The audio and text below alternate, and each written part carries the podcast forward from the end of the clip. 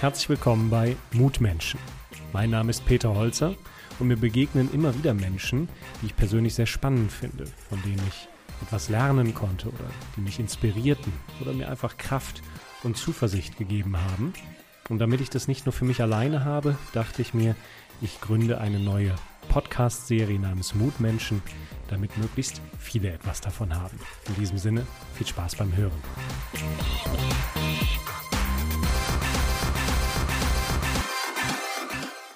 Heute ist ein Freerider bei mir. Er hat seine Leidenschaft zum Beruf gemacht und kommt damit auch noch ins Kino. Gerade hat er seine Expedition No Man's Land hinter sich gebracht. Als erster Mensch war er auf den Gipfeln der Antarktis unterwegs mit Skiern, viereinhalbtausend Meter hoch, bei fast minus 30 Grad. Vier Wochen kämpfte er sich durch die Eiseskälte, hat täglich Berge von Schokolade verdrückt, um seinem Körper die notwendigen 5000 Kalorien am Tag zuzuführen und das ohne zuzunehmen. Und er hat mich überrascht, denn höhere Geschwindigkeit bedeutet nicht mehr Risiko, sondern Sicherheit. Ich freue mich heute, beide sein zu dürfen. Grüß dich, Matthias.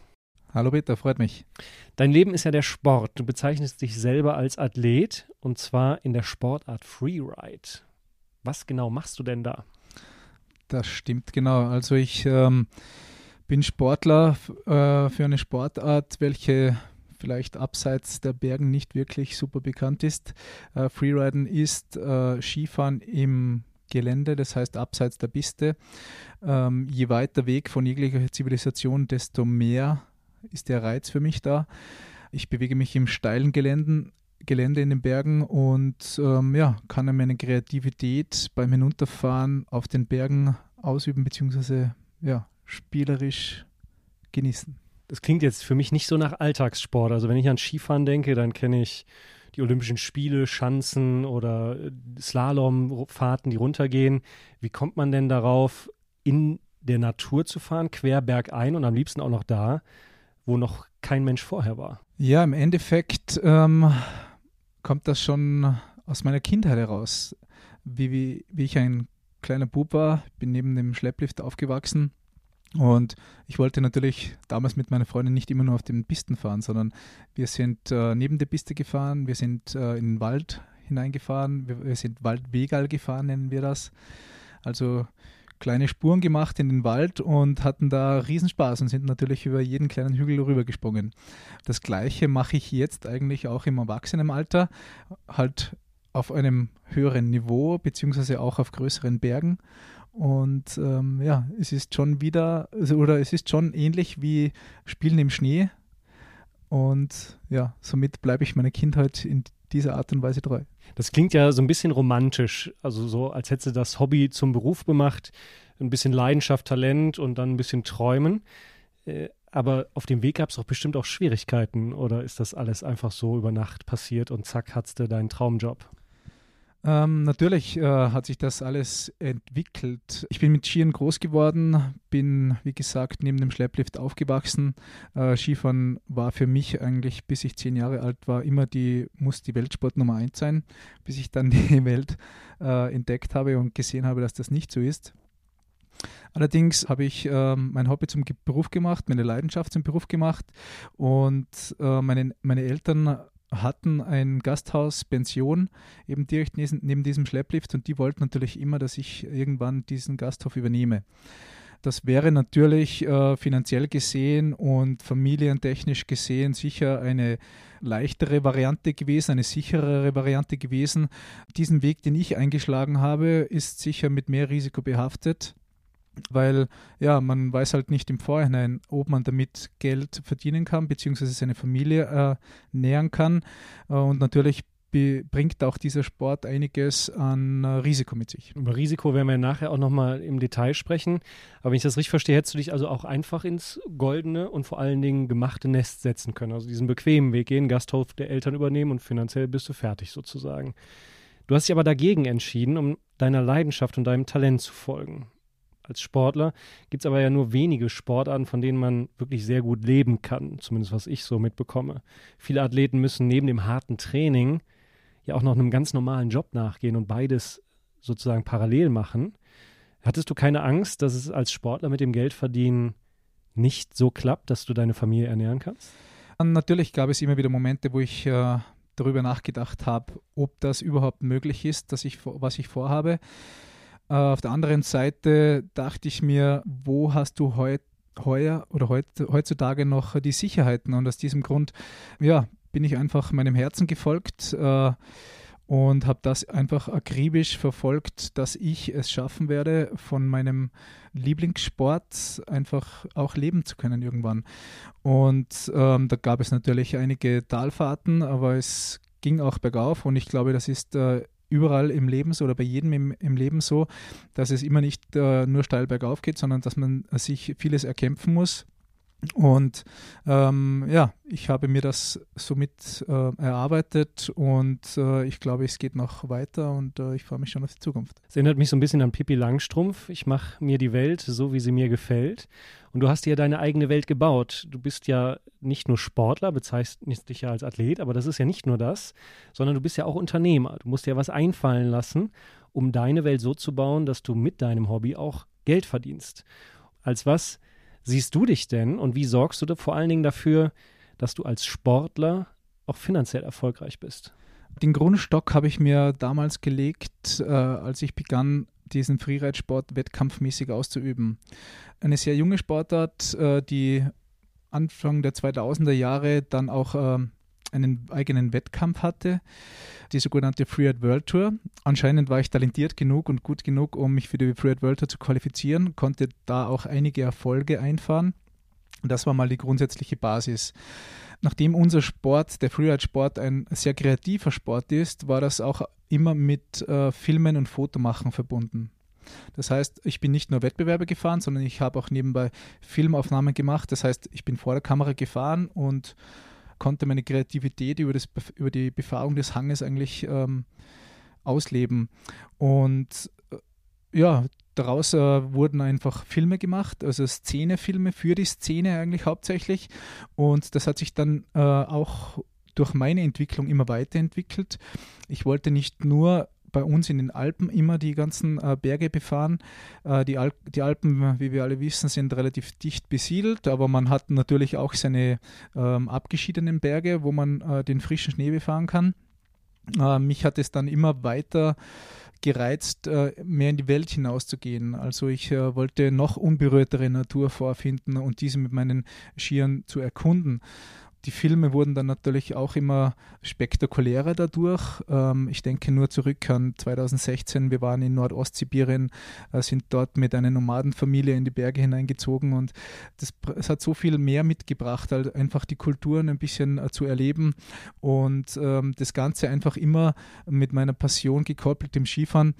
Und die Filmerei hat sich in den letzten Jahren natürlich auch enorm entwickelt und äh, verbessert und äh, ich sage, die, die, Summe aus dem Ganzen hat dies dann möglich gemacht. Das heißt, äh, du bist Sportler und Künstler, äh, aber ganz unten als Basis steht ja deine Gesundheit. Das heißt also, wenn dein Körper nicht mehr mitmachen sollte, dann ist ja vorbei mit Sport und dann nutzt dir auch nichts, wenn du Filme machst, weil dann fehlen die Berge. Äh, wie gehst du denn mit dieser Sorge um, dass irgendwas Unvorhergesehenes passieren könnte und du körperlich dann nicht mehr in der Lage sein könntest, das zu tun, was du heute tust? Ähm, das sind natürlich Gedanken, die mich ähm, auch immer wieder streifen. Allerdings denke ich, ja, man hat im Endeffekt äh, nirgends in, in, egal welchen Job eine hundertprozentige Sicherheit. Es kann so vieles passieren. Äh, heutzutage in der Welt, äh, sie dreht sich einfach äh, wesentlich schneller als früher. Man kann nicht mehr den erlernten Beruf, den man gemacht hat, ein Leben lang ausüben. Man muss flexibel bleiben. Und ähm, ja, verletzen kann ich mich natürlich, aber ich habe auch in meinem Schaffen äh, dermaßen viel gelernt durch das, dass ich äh, die ganze Welt bereisen durfte, die ganze Welt äh, mit meinen Skiern erfahren durfte und natürlich über den Business-Anteil meines Jobs, äh, die Filme, die wir, die, die wir produzieren. Das heißt, ich produziere gemeinsam mit einem äh, Freund von mir. Ähm, die müssen auch zu einer gewissen Art und Weise vertrieben werden. Und ähm, somit bin ich, glaube ich, breit genug auf, aufgestellt, dass ich äh, in jeglichen verschiedenen Facetten ähm, ja, sicher immer irgendwie, falls ich mich verletze, einen Weg finde, um ähm, meinen Lebensunterhalt zu verdienen, beziehungsweise meine Familie weiterhin zu ernähren. Aber lass uns da nochmal tiefer reingehen, weil Freeride und irgendwo ein Berg runter ohne Piste und dann auch ein Berg, wo noch nie ein Mensch runtergegangen ist, das hat für mich schon was mit Lebensgefahr zu tun, die du eingehst, weil du da einfach runterfährst und kannst ja auch draufgehen und dann war es das, weil es eben keine Piste gab, sondern wildes Gelände. Wie gehst du denn mit diesem Risiko konkret um oder machst mal plastisch an, an wichtigen zentralen Dingen?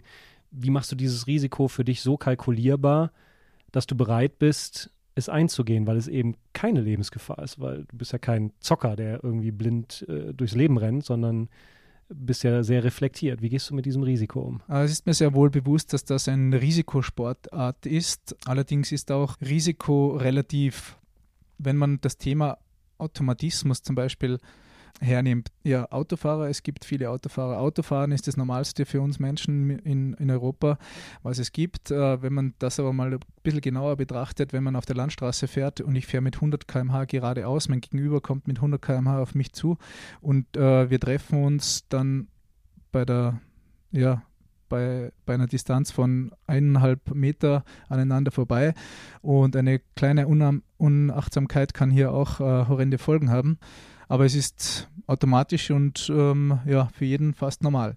Ich bewege mich schon seit meiner Kindheit in den Bergen und ähm, habe natürlich auch verschiedenste Unfälle gesehen und man kann aber auch das Risiko, das in den Bergen herrscht, äh, auch sehr gut minimieren. Zum ersten mit, einen, mit einer guten Vorbereitung, zum Zweiten natürlich äh, mit der Erfahrung, die man mitbringt. Es ist halt sagen wir mal, auch irgendwie relativ. Wenn man einfach ständig damit aufwächst, dann kann man die Gefahren äh, ganz anders einschätzen. Und äh, ich bereite mich äh, trotzdem vor jeder Abfahrt äh, so gut wie möglich vor, um das Risiko so gut wie möglich zu minimieren. Und im Falle eines Sturzes, damit ich auch äh, genügend Sturzraum habe, das wird alles in meine Linie mit einkalkuliert. Oder wenn ich über zum Beispiel einen gefährlichen Bereich im Berg hinunterfahren muss, dann äh, wird das auch dementsprechend äh, sicher gemacht, dass hier ein Fehler einfach nicht passieren kann. Oder ja, so ist, glaube ich, das am besten zusammengefasst, äh, um es für einen Menschen, der jetzt nicht äh, zu viel in, nicht so viel in den Bergen ist, ähm, das Risiko, dass ich dabei eingehe, dementsprechend auch betrachten kann. Also Vorbereitung, Erfahrung, du hast äh, von diesen Sicherheitszonen gesprochen, das heißt also, du kalkulierst auch bewusst Platz ein, dass genug Raum in der Natur ist, wenn du stürzt, dass du eben in weichen Schnee fällst und nicht gegen einen Baum. Äh, du hast das im Vorgespräch genannt No-Fall-Zonen, das heißt also Bereich, wo du auf keinen Fall fallen darfst. Also da achtest du genau darauf, dass da kein Risiko ist. Oder du hast mir gesagt, du fährst nicht parallel zu einem tiefen Hang, falls du stürzt, dass du eben nicht runterdonnerst. Also das sind alles Dinge, die du machst. Du planst also deine Route sehr, sehr sorgfältig. Aber nehmen wir mal das Beispiel Michael Schumacher. Ich habe wahrgenommen, dass der gar nicht auf einer schwierigen Piste war, sondern auf ziemlich flachem Gelände und auch sehr langsam unterwegs war und in dieser Situation, wo langsam flaches Gelände eigentlich für mich gar kein Risiko herrscht als Nicht-Skifahrer, fällt er um und verletzt sich lebensbedrohlich. Du fährst auf tiefen, steilen, krassen Abhängen, weißt überhaupt nicht, wo die Piste ist und bist auch viel schneller unterwegs. Da würde ich jetzt mal sagen, wenn ich von meinem Autofahren ausgehe, je höher die Geschwindigkeit, desto höher das Risiko. Oder sehe ich das falsch? Wie ist das bei dir? Um auf das Beispiel Michael Schumacher zurückzukommen. Michael Schumacher ist im flachen Gelände gestürzt und ist mit dem Kopf auf einen Stein gefallen. Ich bewege mich hauptsächlich im steilen Gelände. Das heißt, wenn ich im Falle eines Sturzes einen Stein berühren sollte, dann geht die Kraft äh, nicht zu 100% der Erdanziehungskraft entgegen, sondern die Kraft geht eigentlich nach vorne weg. Somit äh, minimiere ich schon mal den, den Impact und som, somit hat man auch gesamt gesehen im steilen Gelände nicht so einen harten Impact beim Fallen. Nebenbei ist ähm, auch der Schnee bzw. die Schneebedingungen rundherum sind auch äh, relativ äh, weich in diesem Gelände, wo ich mich äh, bewege, beziehungsweise welches Gelände ich mir aussuche. Ähm, somit habe ich da auch eine gewisse Knautschzone. Und äh, alle diese verschiedenen Facetten, die äh, baue ich natürlich in meine Vorbereitung mit ein und äh, somit kann ich auch das Risiko auch dementsprechend minimieren. Okay, du sagst äh, Risiko minimieren, du kriegst es also nicht weg, hast ja vorhin auch gesagt, äh, Risiko gibt es überall, absolute Sicherheit hat man nirgendwo. Äh, du sorgst nur dafür, dass für dich eben dieses Risiko kalkulierbarer wird, sodass du bereit bist, auf dieses Spiel dich sozusagen einzulassen. Welche Rolle spielt denn Mut dabei und was verstehst du aus deiner Sicht unter Mut? Mut spielt natürlich eine große Rolle dabei. Zuerst braucht man den Mut, um an einen Berg überhaupt dermaßen heranzugehen oder sich heranzutasten. Wenn ich jetzt an die Aktion denke, wenn ich am Berg oben stehe und hinunterschaue, da ist es natürlich äh, steil, es schaut ähm, auch gefährlich aus. Aber im Endeffekt ähm, befinde ich mich immer ähm, bestmöglich in einer, in einer Komfortzone. Das heißt, ähm, ich würde, ich würde jetzt zum Beispiel diese Linie nicht fahren, wenn ich zu viel Angst habe. Ähm, Im Fall, dass ich zum Beispiel sogar die Angst so hoch hinauf äh, oder, oder, dass die Angst so hoch ist, dass ich panisch werde. Also da müsste ich äh, definitiv abbrechen. Also dann darf ich das einfach nicht machen, weil ich muss immer eine gewisse Spannung haben, um äh, meine Linie durchzuziehen, aber darf das auch nicht ähm, mit zu wenig Angst machen oder beziehungsweise mit zu wenig Respekt machen, ähm, weil dann passieren natürlich auch wieder Fehler. Und ähm, das ist, glaube ich, auch ein bisschen die Kunst dabei, dass man sich äh, in, äh, in einer idealen Spannung befinden muss, damit man sowas über eine gute Vorbereitung in der Aktion dann auch möglichst sicher durchführen kann. Das heißt, ich hatte ja nach Mut gefragt und jetzt hast du mit Angst geantwortet. Das heißt, wenn du ganz ehrlich bist, als Mann, als Topathlet, als Freerider, du hast auch Angst, obwohl du diesen Weg fährst. Ich habe auch Angst oder ich würde es fast besser bezeichnen als Respekt, weil Angst hat für mich nicht nur eine Stufe, Angst hat für mich viele Stufen. Und ich glaube, Respekt würde es fast ein bisschen besser definieren, aber natürlich hat Respekt auch eine, eine gewisse Parallelität mit Angst. Ja, ich glaube, das ist so männlich. Ne? Äh, Männer sagen, sie haben Respekt vor der Situation, Frauen sind da ehrlicher, die sagen, sie haben Angst. Äh, eine Frau gibt es ja auch in deinem Leben, nämlich deine Frau. Und ihr habt ja mittlerweile auch zwei kleine Kinder zu Hause. Deine Tochter ist aktuell zwei Jahre alt und der kleine Sohn gerade mal dreieinhalb Monate, also ganz frisch. Und kürzlich warst du auf einer Expedition durch die Antarktis. Die Tour nennt sich No Man's Land. Auf den Gipfeln war noch niemals ein Mensch, viereinhalbtausend Meter Höhe, fast minus 30 Grad, vier Wochen am Stück unterwegs, nicht zu Hause. Hat deine Frau Angst, wenn du unterwegs bist? Ähm, meine Frau hat mich eigentlich so kennengelernt, wie ich bin. Und ähm, ich müsste jetzt lügen, wenn ich äh, für sie antworte, dass sie öfters nicht Angst hat, wenn ich unterwegs bin. Ich glaube, gemeinsam mit meiner Frau, wir sind ein, äh, wir sind ein super Team. Und äh, wir sind mittlerweile schon zehn Jahre zusammen und haben auch viele verschiedene Situationen in unserem Leben erlebt und auch gemeistert. Allerdings ist es schon so, wenn ich jetzt einen Monat unterwegs bin, so wie der Antarktis, dann haben wir einfach für uns erkannt, dass die Kommunikation das Um und Auf ist, um äh, zuerst mal ihr die Gewissheit zu geben, dass ich in Ordnung bin, dass alles passt und zum Zweiten einfach, dass, ähm, ja, dass die, die Würze der Beziehung bestehen bleibt. Zum Beispiel haben wir täglich Kontakt. Das heißt, äh, über Satellitentelefon äh, telefonieren wir einfach äh, täglich. Mittlerweile kann ich auch mit meiner Tochter schon ein bisschen telefonieren, weil sie reden kann. Und ähm, ja, das ist auch super für mich, um äh, ja, auf so einer Expedition, wo, wir, wo wir halt unterwegs sind und so wie in der Antarktis nur zu dritt äh, für eine sehr, sehr lange Zeit unterwegs sind, auch wieder ja, so ein bisschen äh, Heimat mitzubekommen beziehungsweise auch zu wissen, dass zu Hause alles gut läuft. Du machst das ja alles, weil du als Kind diese Leidenschaft in dir entdeckt hast und dieses Feuer ging nie aus. Wenn du jetzt an diese Expedition denkst, No Man's Land, was hast du denn von dieser Expedition gelernt? Was nimmst du für dich daraus mit? Grundsätzlich würde ich sagen, dass ich von jeder Expedition was gelernt habe. Antarktis war sicher vor allem weil es jetzt sehr frisch ist. Es ist noch nicht so lange her, wann ich in der Antarktis war. Ein sehr intensives Erlebnis. Man spürt sich einfach irgendwie auch anders. Man muss sich vorstellen, in der Antarktis im Inland gibt es keine Lebewesen. Es ist extrem still. Du hast 24 Stunden Sonnenlicht und die, die Ruhe wieder zu genießen, teilweise sogar das, die, die, die enorme Stille, dass man sich selber nicht vorstellen kann in dem, im Kopf, eine, eine eigen, einen eigenen Ton erzeugt. Ähm, die, die Ruhe, die, die Geduld ähm, am Tag einfach ähm, auch wieder zuzulassen und nicht so wie bei uns, ähm, wenn wir zum Beispiel bei uns in den, in den Städten unterwegs sind, wo einfach pure Hektik äh, herrscht. Ähm, ja, einfach ähm, auf, auf, seinen Körper wieder zu hören und zu achten, äh, auch natürlich über die körperliche Bewegung und Anstrengung, was wir in der Antarktis hatten, ähm, das in sich äh, selber hinein zu, zu horchen und zu schauen, äh, auch was man braucht, äh, von der Ernährung bis über die Flüssigkeitszufuhr, alles, alles viel intensiver wahrzunehmen, was eigentlich ähm, momentan bei uns im Alltag oft vergessen wird, äh, wieder zu spüren. Was motiviert dich denn, dich selber an die Grenze zu führen, solche anspruchsvollen Expeditionen zu planen, anzugehen?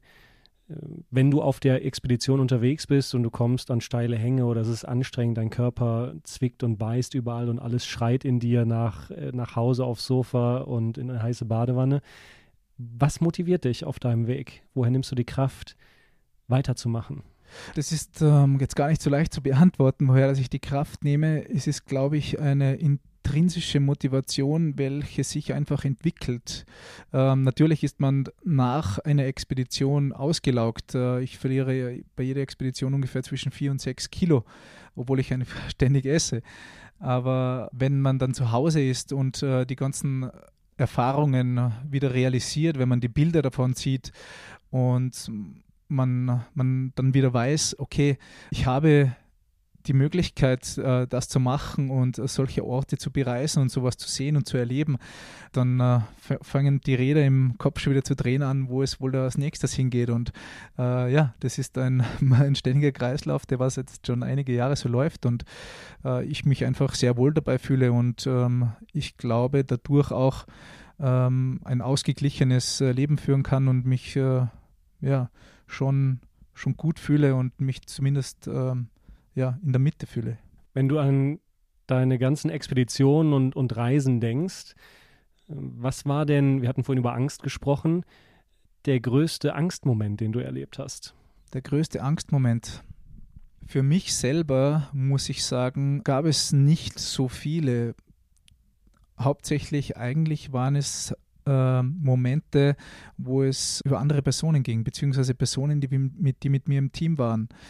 Äh, ein Beispiel, ein Fotograf oder ein Filmer, den ich noch nicht so gut kannte, das ist jetzt schon ein paar Jahre her. Mit dem war ich äh, in den Bergen unterwegs und ähm, da war ich vielleicht auch noch ein bisschen jung und naiv und dachte mir, ja, wenn der sich schon zutraut, in die Berge zu gehen, dann müsste wohl natürlich auch seine, sage ich mal, Ausbildung äh, dementsprechend sein, beziehungsweise seine Erfahrung auch dementsprechend gut sein, damit er sich in den Bergen ausreichend gut bewegen kann und äh, keine, Gefahr, keine Gefahren eingibt oder sich in keine Gefahren begibt. Da wurde mir dann schon teilweise mulmig, ähm, wenn eben die, die genannte Person beziehungsweise dann schon sehr riskant unterwegs war und Stürze im steilen Gelände gebaut hat und halt dermaßen überfordert gewesen ist, damit ja, zum Beispiel auch, oder da, dass dadurch das ganze Team auch in Gefahr gebracht wurde.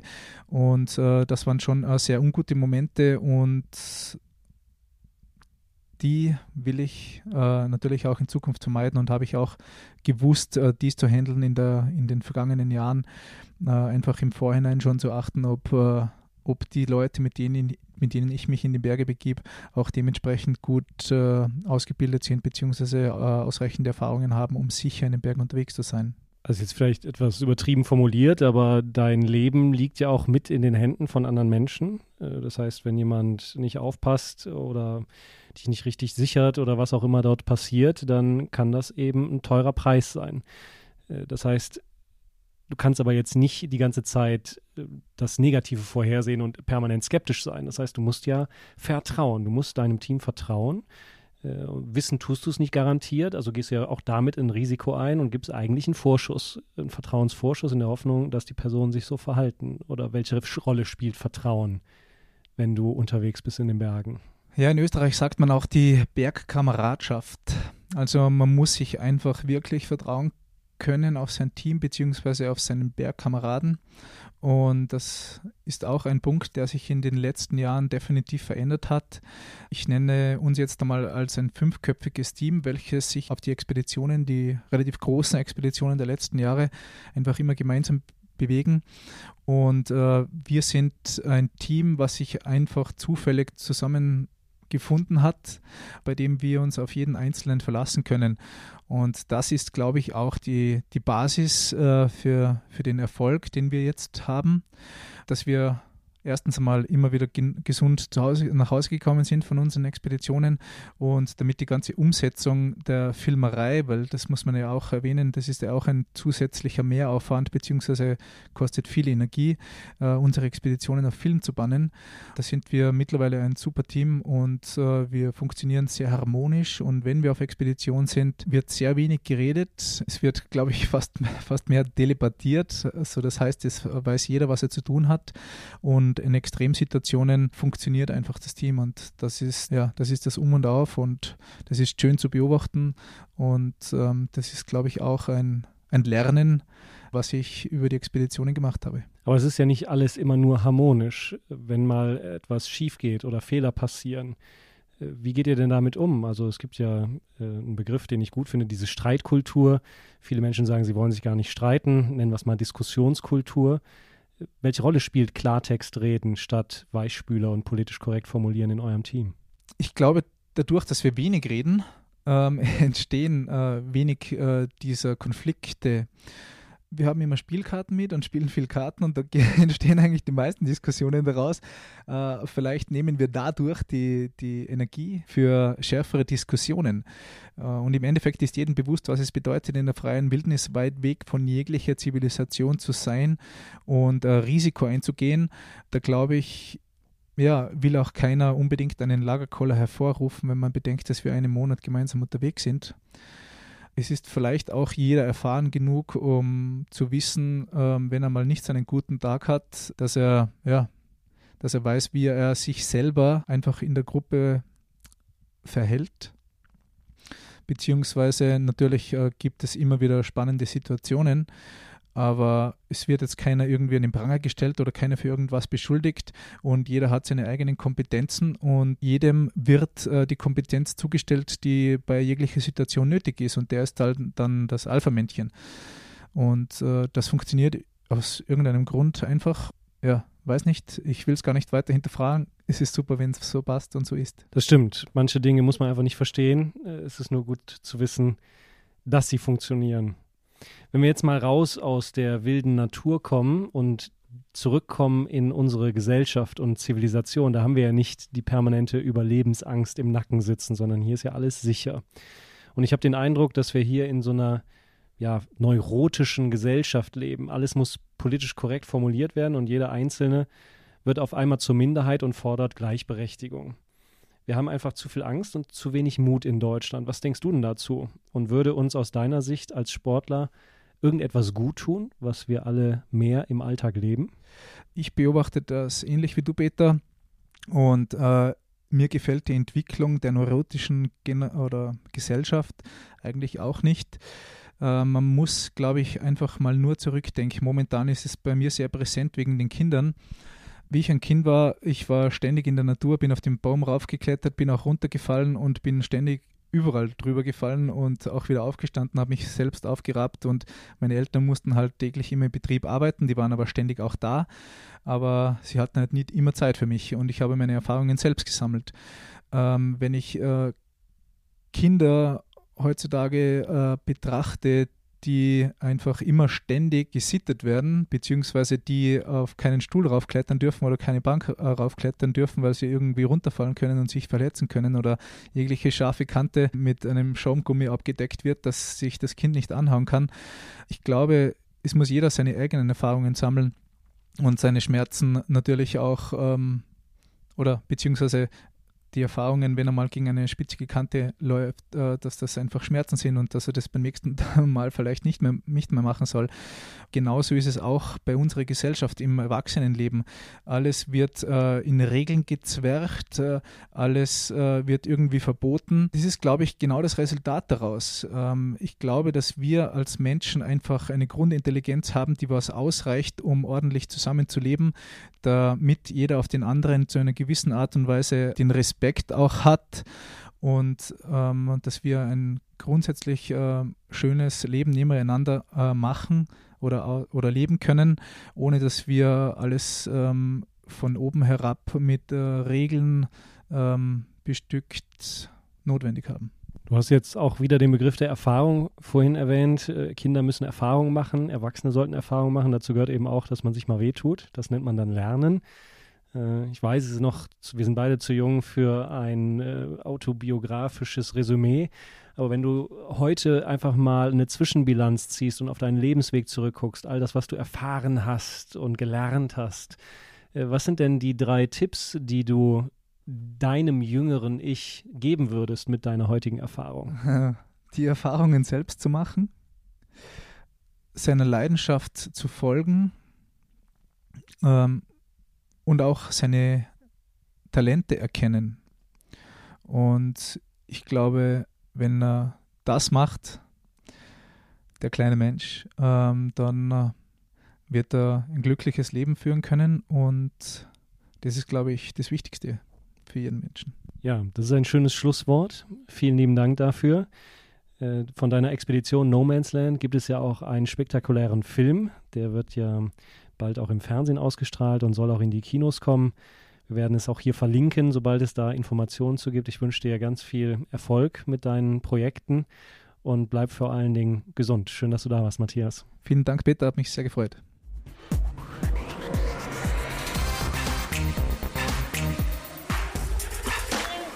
Das war eine Folge der Mutmenschen.